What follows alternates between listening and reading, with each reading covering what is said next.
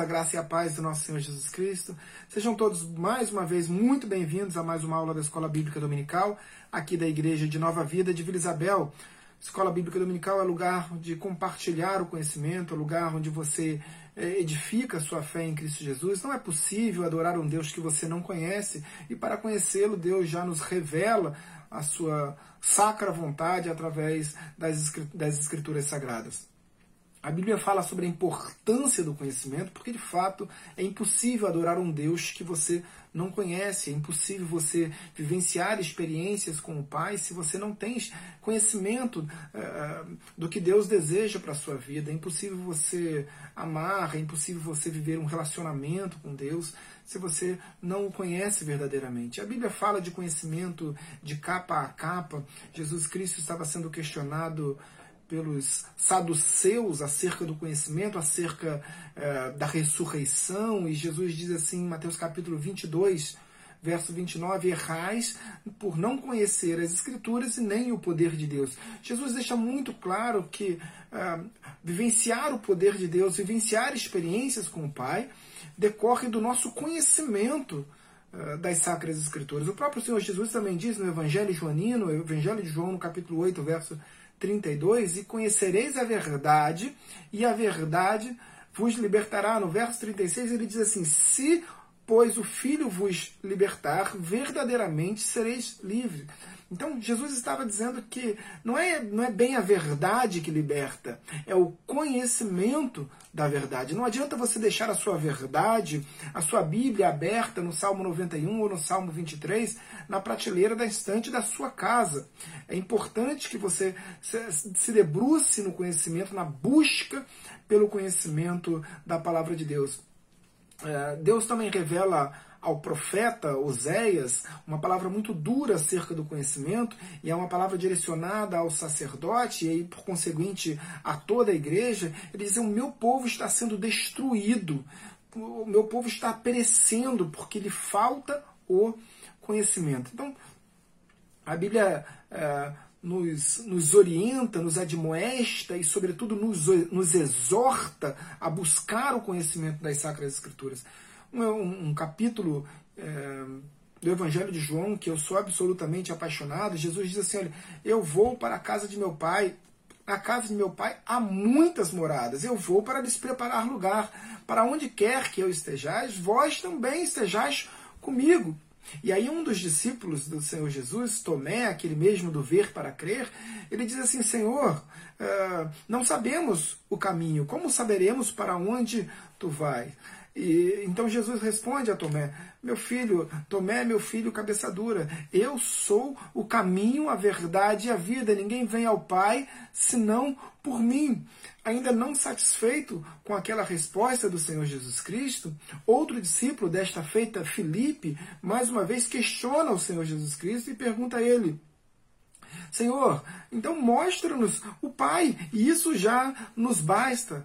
E Jesus então já de certa forma, um pouco impaciente, sendo questionado mais uma vez, Jesus diz assim: tô, uh, Felipe, uh, eu tenho estado tanto tempo convosco que não vedes que o Pai está em mim e eu estou no Pai. Se não credes em mim, credes ao menos nas obras que o Pai realiza através de mim. Naquele mesmo diálogo, diálogo naquele mesmo momento uh, onde Jesus ensina, se debruça no, no, no ensino aos seus discípulos, mais uma vez ele é questionado, e desta vez por Judas, não Iscariotes.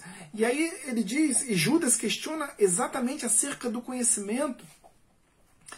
E Jesus diz assim: olha, se você me ama, busca o conhecimento da minha palavra, e assim viveremos eh, na casa do Pai, assim faremos no Pai morada. Ou seja, Jesus é muito expresso nesse aspecto ao dizer que só teremos relacionamento com o Pai, só teremos salvação, só teremos vida eterna, só seremos herdeiros do reino, só seremos de fato discípulos do Pai se uh, buscarmos conhecimento das Sacras Escrituras.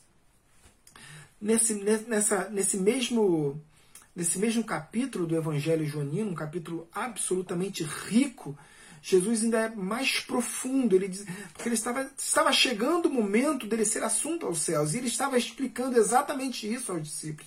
Olha, está próximo o momento de eu ser assunto aos céus mas deixarei convosco um Espírito Consolador que vos trará à memória aquilo tudo que eu já vos tenho ensinado. Jesus estava sendo absolutamente direto né, no aspecto de que, olha, você viverá experiências com o Pai à medida, numa proporção direta do seu conhecimento das Sacras Escrituras.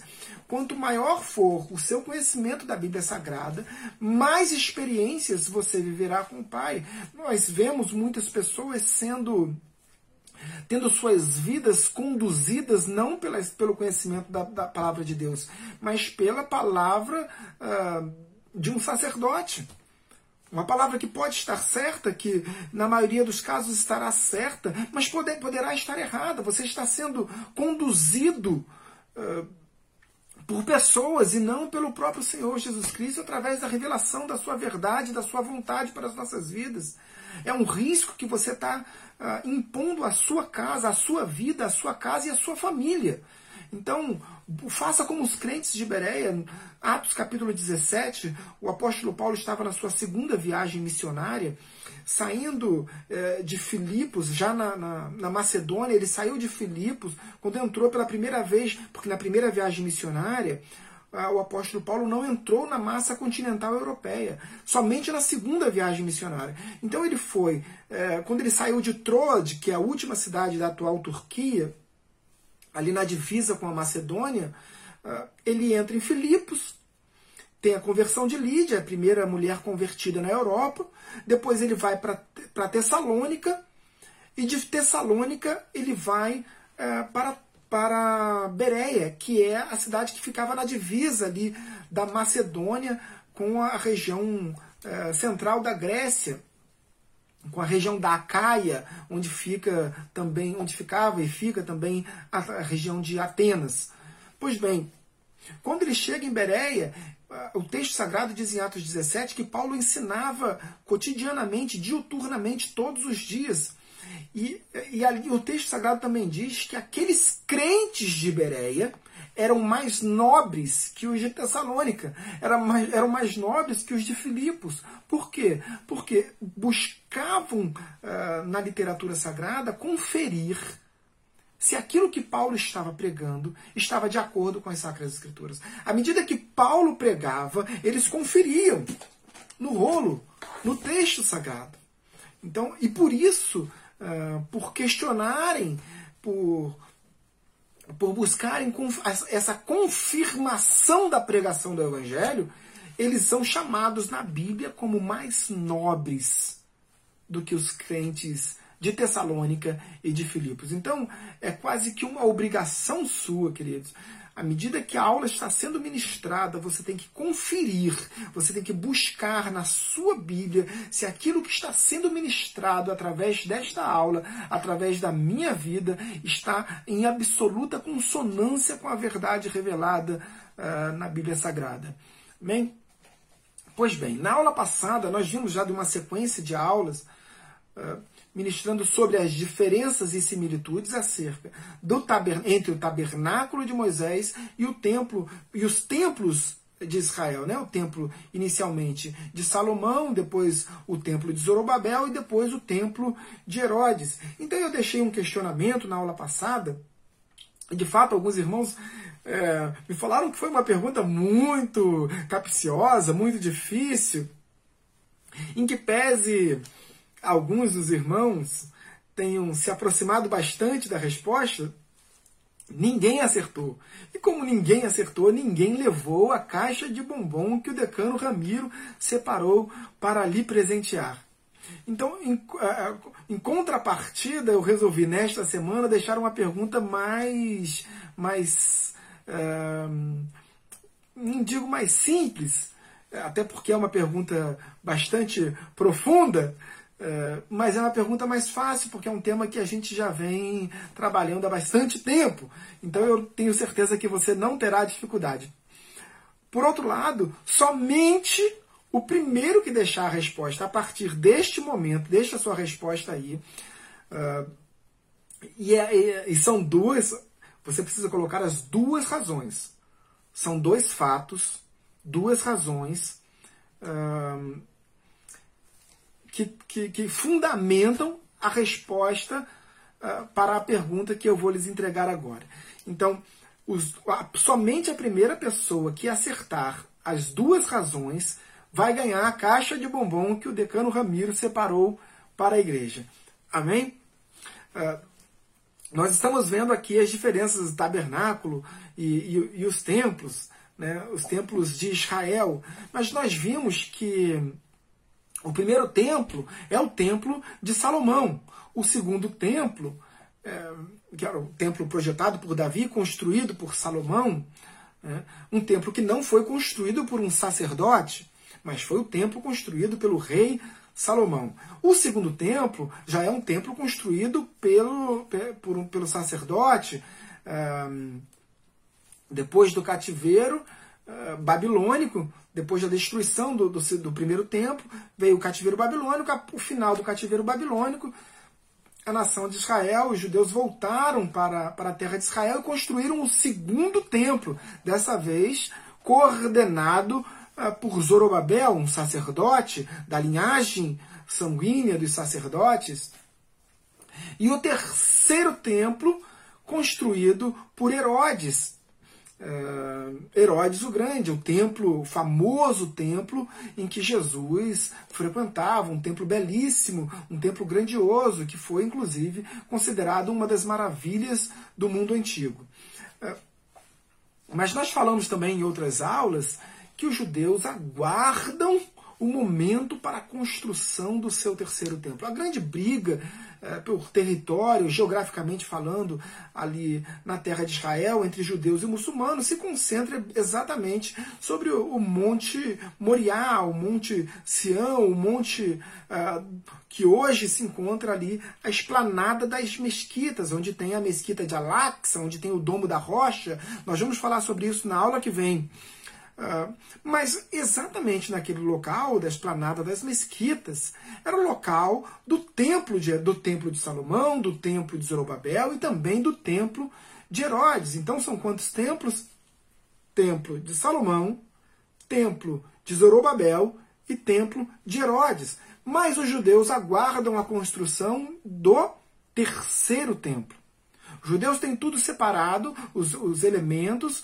Uh, que serão conduzidos para dentro do templo quando esse terceiro templo for é, construído. Eles têm lá um instituto do templo, um lugar absolutamente reservado. Eu tive a oportunidade de, de entrar no instituto do templo por duas vezes. Tivemos aula lá dentro, é, muito interessante. E ali estão todos os elementos que serão conduzidos para dentro do terceiro, dentro do templo, quando o terceiro templo for construído mas parece que há uma, uma, um erro de aritmética, porque são três templos: Templo de Salomão, Templo de Zorobabel e Templo de Herodes. Mas ainda assim os judeus aguardam a construção de um terceiro templo. Portanto, um desses três templos os judeus não consideram como santuário. Os judeus não consideram, não contabilizam como uh, um, um, templo uh, propriamente dito. E a pergunta é: qual desses três templos não é considerado um templo é, pelos judeus e por qual razões? São duas as razões. Qual é o templo e apresentar as duas razões, uh, vai ganhar a caixa de bombom que o decano Ramiro uh, separou para você. Pois bem, entendemos que na aula passada nós vimos que os judeus entraram, quando saíram do, da região desértica, e foram por dentro da Jordânia, eh, subiram ali o monte, uh, os montes da divisa da Jordânia, com, onde fica ali o Mar Morto, uh, onde Moisés subiu, uh, e depois desceram e entraram na, na, na, Terra Prometida por volta do ano 1400 antes de Cristo. Entraram, levaram a, a, o tabernáculo para Siló, o tabernáculo permaneceu ali, nós vimos na aula passada, por 369 anos ali na cidade de Siló. esse, ano passado eu tive a oportunidade pela primeira vez em conhecer ali uh, o sítio arqueológico de Siló, é um sítio arqueológico bastante recente, onde ficou, onde a arca permaneceu durante 369 anos. Siló, durante esse período, foi, em verdade, a capital, a grande a cidade mais importante do Estado de Israel, justamente porque era o local onde se encontrava o tabernáculo. Como eu já disse para vocês em outras oportunidades, o Estado de Israel, o povo judeu vivia numa espécie de anfictionia, que era ah, o crescimento daquela, da, de uma, o estabelecimento de uma sociedade em volta de um culto central, ou seja, em volta de um templo, em volta de um tabernáculo, no caso dos judeus naquele momento. Pois bem, saído dali, ah, quando, quando, quando os filisteus ah, atearam fogo na cidade de Siló e, e os judeus se dirigiram, venceram ali a batalha contra, contra os jebuseus e conquistaram a cidade da capital Jerusalém. Ali é, foi construído então o primeiro templo de Salomão, o primeiro templo de Israel, que era o templo de Salomão, um templo projetado por Davi. Nós vamos começar a entender essa história. Eu quero que você acompanhe comigo. 1 Crônicas, capítulo 28, versos 2 e 3. Assim diz a palavra do Senhor. Pôs-se o rei Davi em pé e disse: Ouvi-me, irmãos meus e povo meu. Era meu propósito de coração edificar uma casa de repouso para a arca da aliança do Senhor e para o estrado dos pés do nosso Deus. E eu tinha feito o preparo para edificar. Porém, Deus me disse: Não edificarás casa ao meu nome, porque és homem de guerra e derramaste muito sangue. Fica por aí. Então, Davi compartilha com seus súditos, com o povo de Israel, o seu desejo de construir um templo para o Senhor. Ele estava dizendo que era o propósito que havia em seu coração. Ainda que ele soubesse que Deus não poderia habitar num templo construído por mãos humanas, como diz o texto sagrado, ele estava. A, a referência que Davi tinha era de construir um templo para funcionar como um estrado, um descanso para os pés do Senhor. Enfim, é, mas ao mesmo tempo que Davi tinha o, o grande sonho, um, o desejo em seu coração de construir o templo, e em que pese Deus o tenha proibido, dizendo que ele tinha suas mãos sujas de sangue, que era um homem de batalha, um homem de guerra, e que, portanto, não poderia construir o templo para o Senhor, um templo santo, um templo sagrado para o Senhor, Davi não desanimou em relação ao propósito que havia em seu coração. Davi continuou investindo todos os seus, os seus recursos, toda a sua, a sua gana, o, o desejo de seu coração para construir o templo. Então, no segundo livro de Samuel, mais precisamente no capítulo 24, eu quero compartilhar com vocês, ele diz assim: Porém, o rei disse a Araúna, uh, e esse texto também se encontra lá em 2 Samuel capítulo 24. Uh, não, mas eu te comprarei pelo devido preço, porque não oferecerei ao Senhor, meu Deus, holocaustos que não me custem nada. Assim Davi comprou a eira e pelos bois pagou cinquenta ciclos de prata. Edificou ali Davi ao Senhor um altar e apresentou holocaustos e ofertas pacíficas. Então, no local onde Davi eh, planejava construir um templo para o Senhor, ele já erigiu um altar e ofereceu sacrifícios. Eh, o local do templo foi adquirido, foi comprado pelo rei Davi. Davi era rei ainda assim comprou com seus próprios recursos a Eira de Araúna, o local onde seria ah, estabelecido o templo. E ali, naquele local, Davi já erigiu um altar para que o povo de Israel pudesse oferecer sacrifícios ao Senhor.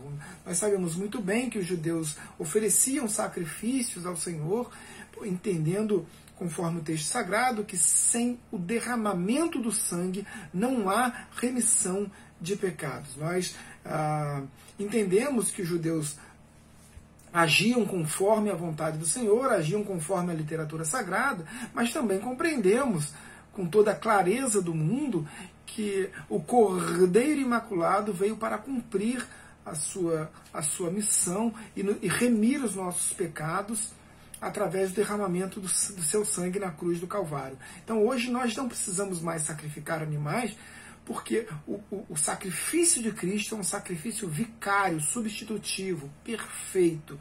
Hoje nós rendemos graças ao Pai, é porque Ele enviou o seu Filho unigênito para morrer por nós e por morte de cruz para que todo aquele que nele crê não pereça, mas tenha a vida eterna. João capítulo 3, verso 16. Ok? Um, o templo de, de, de, Salomão, então, foi erigido, foi construído por Salomão, uh, até que e permaneceu por bastante tempo.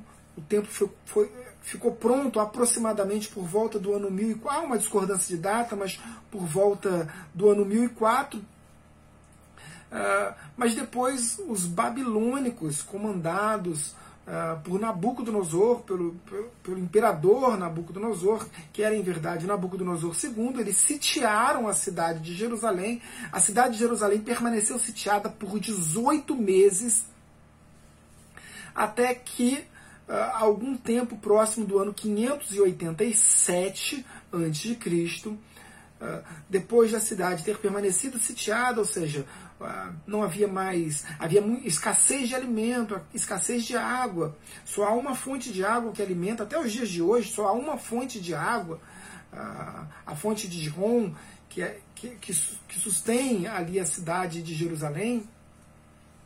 Uh, então, o exército babilônico de Nabucodonosor conquista a cidade de Jerusalém e leva cativo ah, uma grande parte dos judeus que, que, que moravam ali na cidade de Jerusalém.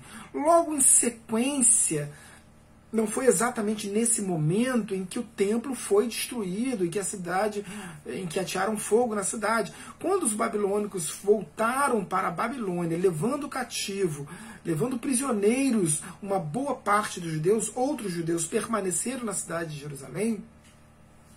Uh, nós vamos compreender isso no segundo, segundo, segundo livro de Reis, no capítulo 25. Acompanhe comigo a literatura.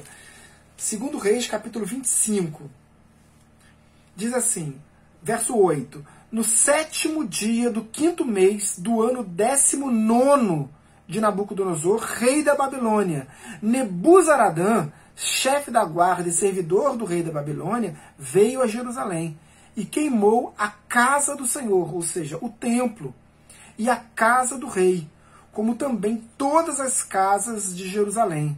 Também entregou às chamas todos os edifícios importantes.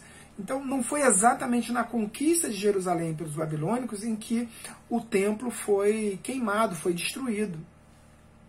Quando, foi, quando os, os babilônios conquistaram a cidade de Jerusalém, eles levaram cativos os judeus. E algum tempo depois, não dá para precisar quanto tempo depois, Nebuzaradã, que era o chefe da guarda dos babilônicos, do, do, do, do rei, do, do imperador Nabucodonosor II, ele retorna a Israel, ele sai da região da Caldeia, retorna a Jerusalém, eh, junto com o seu exército. Eles destroem a cidade toda, destroem o fogo, a, a, o templo, ateiam fogo na, em todos os edifícios importantes, inclusive no templo, e levam cativos os demais judeus que haviam permanecido ali na cidade de Jerusalém. Aqueles que tentam fugir são mortos à espada. Ah, era uma profecia que já, já havia sido dada por Jeremias, Jeremias capítulo 39. Ah, é um texto que também está ah, expresso lá em, em, no primeiro, primeiro Crônico capítulo 22, primeiro Reis capítulo 5, enfim. Era a profecia dos 70 anos do cativeiro babilônico. Então o povo de Israel permaneceu cativo durante 70 anos a partir da conquista de Jerusalém pelos babilônicos. Os judeus foram levados cativos e permaneceram ali por 70 anos. Agora eu quero compartilhar com vocês um texto de, de Esdras, quando, quando uh, os babilônicos são derrotados pelos persas, são todos povos de origem caldeia, mas quando os, persas conquistam a Babilônia, o primeiro rei da Pérsia, Ciro, ele lança um decreto de libertação dos judeus, autorizando que os judeus voltassem, retornassem para Jerusalém e reconstruíssem o templo que não existia naquele momento. Eles precisavam restaurar um novo templo. E a partir daí surge a figura do sacerdote Zorobabel, responsável, outros profetas também, profeta Zacarias, Ageu, todos ah, com a função de exortar o povo para a reconstrução do templo de Jerusalém. Mas diz assim, Esdras capítulo 6, versos 3 e 4. Acompanhem comigo a literatura sagrada. O rei Ciro, no seu primeiro ano, baixou o seguinte decreto: com respeito à casa de Deus em Jerusalém, deve ela edificar-se para ser um lugar em que se ofereçam sacrifícios. Seus fundamentos serão firmes. A sua altura de 60 côvados e a sua largura de 60 côvados com três carreiras de grandes pedras e uma de madeira nova. A despesa se fará da casa do rei.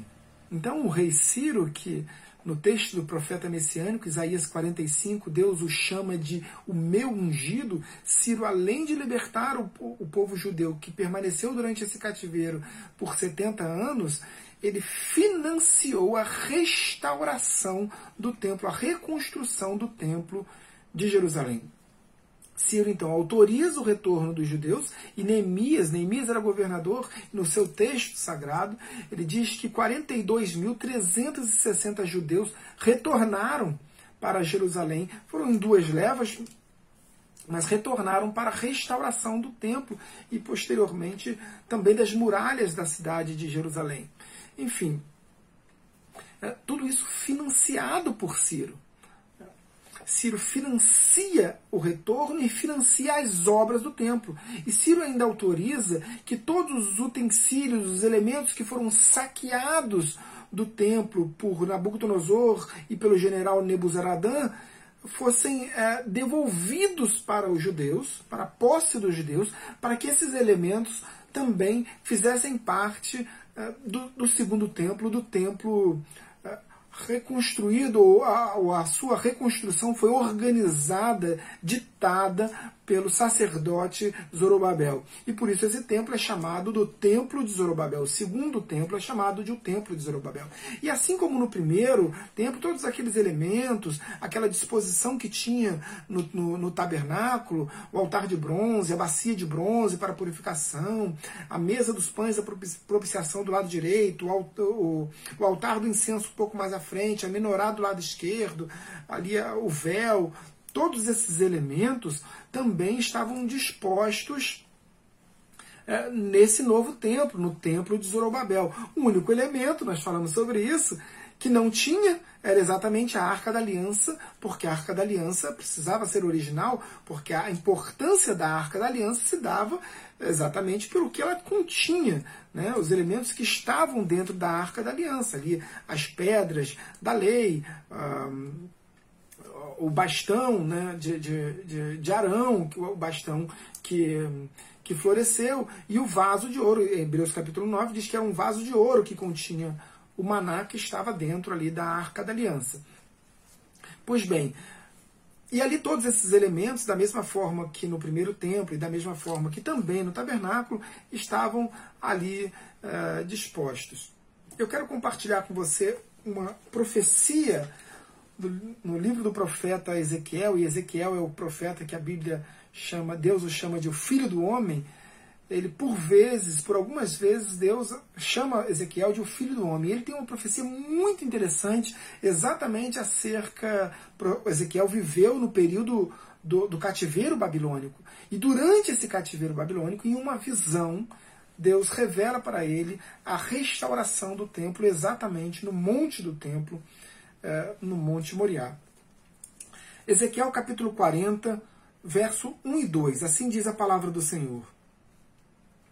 No ano 25 do nosso exílio, ou seja, do cativeiro, no princípio do ano, no décimo dia do mês, 14 anos após ter caído a cidade, Nesse mesmo dia veio sobre mim a mão do Senhor, e ele me levou para lá, em visões. Deus me levou à terra de Israel e me pôs sobre um monte, sobre um monte muito alto. Sobre este havia um como um edifício de cidade para o lado sul. Então Deus revela a Ezequiel a profecia acerca da restauração do templo e como se daria. Ah, esse templo. Eu quero compartilhar também um texto de Neemias, Neemias capítulo 8, Neemias capítulo 8, verso, verso 11. Acha sua Bíblia aí, depois dos livros de Crônicas, antes de Esdras, aliás, logo depois de Esdras, Crônicas, Esdras, Neemias capítulo 8. Assim diz a palavra do Senhor, a partir da segunda parte do verso 10. Não vos entristeçais, porque a alegria do Senhor é a vossa força. E os, os levitas fizeram calar todo o povo, dizendo: Calai-vos, porque este dia é santo, e não estejais contristados ou entristecidos. Isso é muito interessante, porque quando o povo de Israel se une depois de tantas perseguições, de tantas lutas, de, tantas, de tanta oposição que eles tiveram que eh, enfrentar diante dos samaritanos, e eles conseguem restaurar e construir e terminar a construção do segundo templo. Uh, os judeus, principalmente aqueles mais velhos, os anciãos que viram a glória do primeiro templo, ficaram uh, choraram entristecidos quando terminaram a construção. Terminada a construção do segundo templo, ao invés de se tornar um momento de alegria intensa, os judeus ficaram é, entristecidos quando viram aquela imagem porque acharam que aquele segundo templo era um templo que não tinha mais a glória do primeiro templo, que era um templo menor, um templo diminuto, um templo uh, que certamente Deus não habitaria. Então, uh, Neemias reúne o povo de Israel, juntamente com Esdras, Neemias como governador e Esdras como um sacerdote, e os dois juntos reúnem todos os judeus e eles dizem aos judeus: olha, não é tempo de ficar entristecido, é um tempo é, de alegria, é um tempo de festas, é um tempo é, onde o povo precisa se alegrar com as conquistas, porque é, essa casa é casa da glória do Senhor, é a casa do Senhor. E é o mesmo texto que deu, que, que, que, Ageu exorta Inicialmente o povo estava preocupado antes da construção, né, é, a, a obra não caminhava, então Ageu disse, olha, por um acaso, Ageu capítulo 1, por um acaso é, é tempo de vós habitardes em casas apaineladas, enquanto a minha casa, a casa do Senhor, permanece em ruínas. Mas depois de pronta a casa do Senhor, Ageu capítulo 2, verso 9, eu quero compartilhar com os irmãos, Ageu, penúltimo livro do Antigo Testamento, Ageu, antes de Zacarias, Ageu capítulo 2, verso 9, um texto bastante conhecido, e diz assim: A glória desta última casa será maior do que a primeira, diz o Senhor dos Exércitos, e neste lugar darei a paz, diz o Senhor dos Exércitos. Claro que esse verso de Ageu também faz uma referência direta ao príncipe da paz, ao Senhor Jesus Cristo. Nós uh, abordamos isso nas aulas passadas, dizendo que todos os elementos, tanto do tabernáculo quanto do templo, apontam para Cristo. Por isso que esse verso de Ageu, o texto sagrado diz: E neste lugar darei a paz. Então é uma referência direta à profecia acerca uh, do Messias. Okay?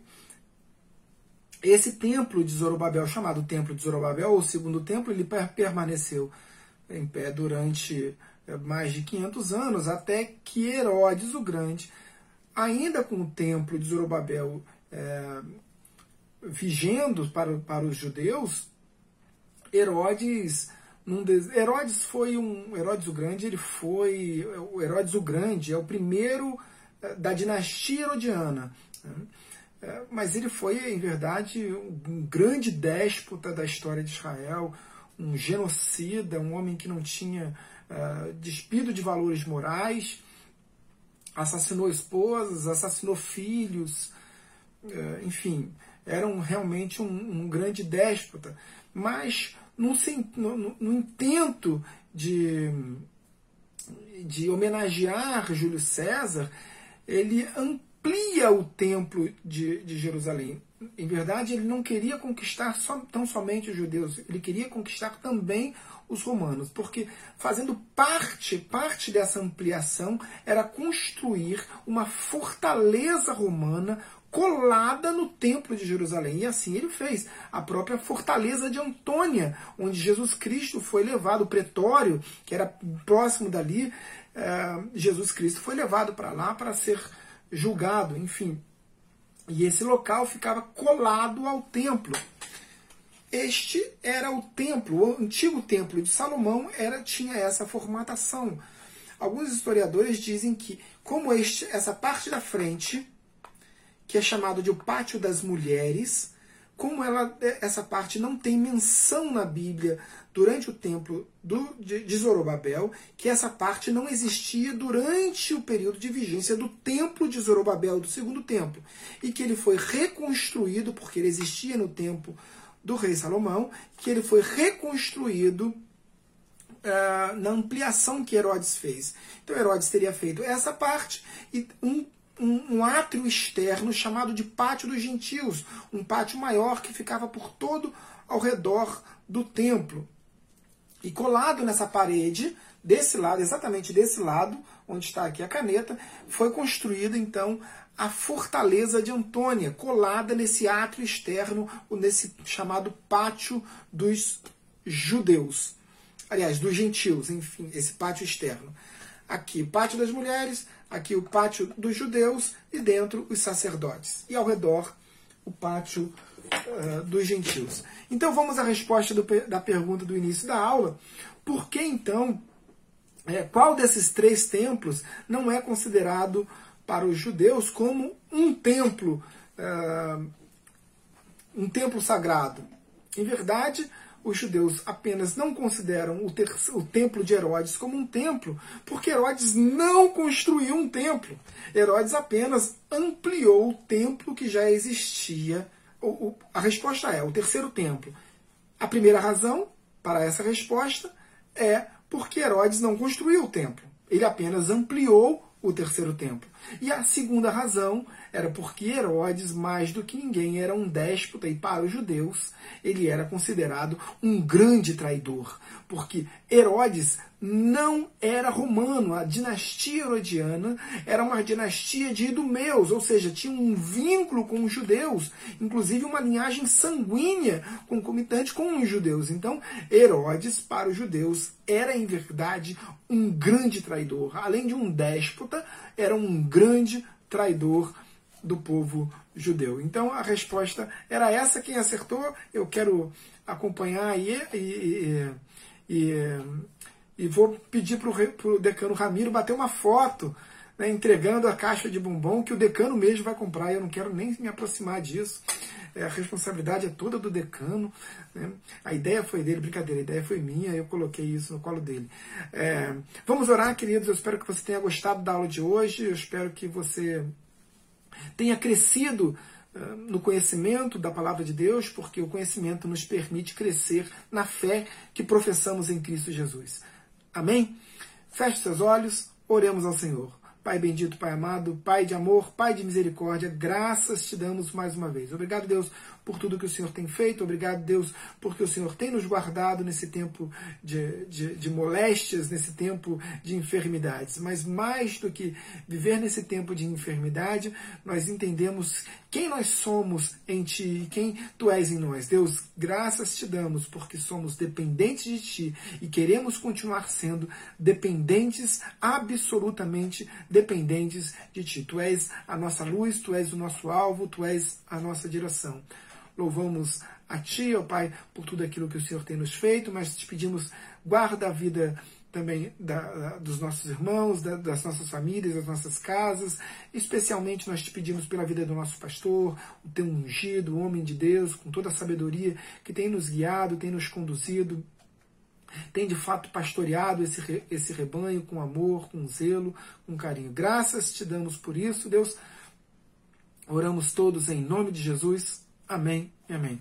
Deus abençoe a todos. Até domingo que vem, até daqui a pouco no culto e até domingo que vem na Escola Bíblica Dominical, onde nós abordaremos a continuação dessa aula, que nós falaremos especificamente acerca do terceiro templo, de fato, o que tem lá no, hoje na Esplanada das Mesquitas, falaremos um pouco acerca uh, do, da relação do terceiro templo com a vinda do Messias. Ok? Deus te abençoe, em nome de Jesus, e até domingo que vem. Fique na paz.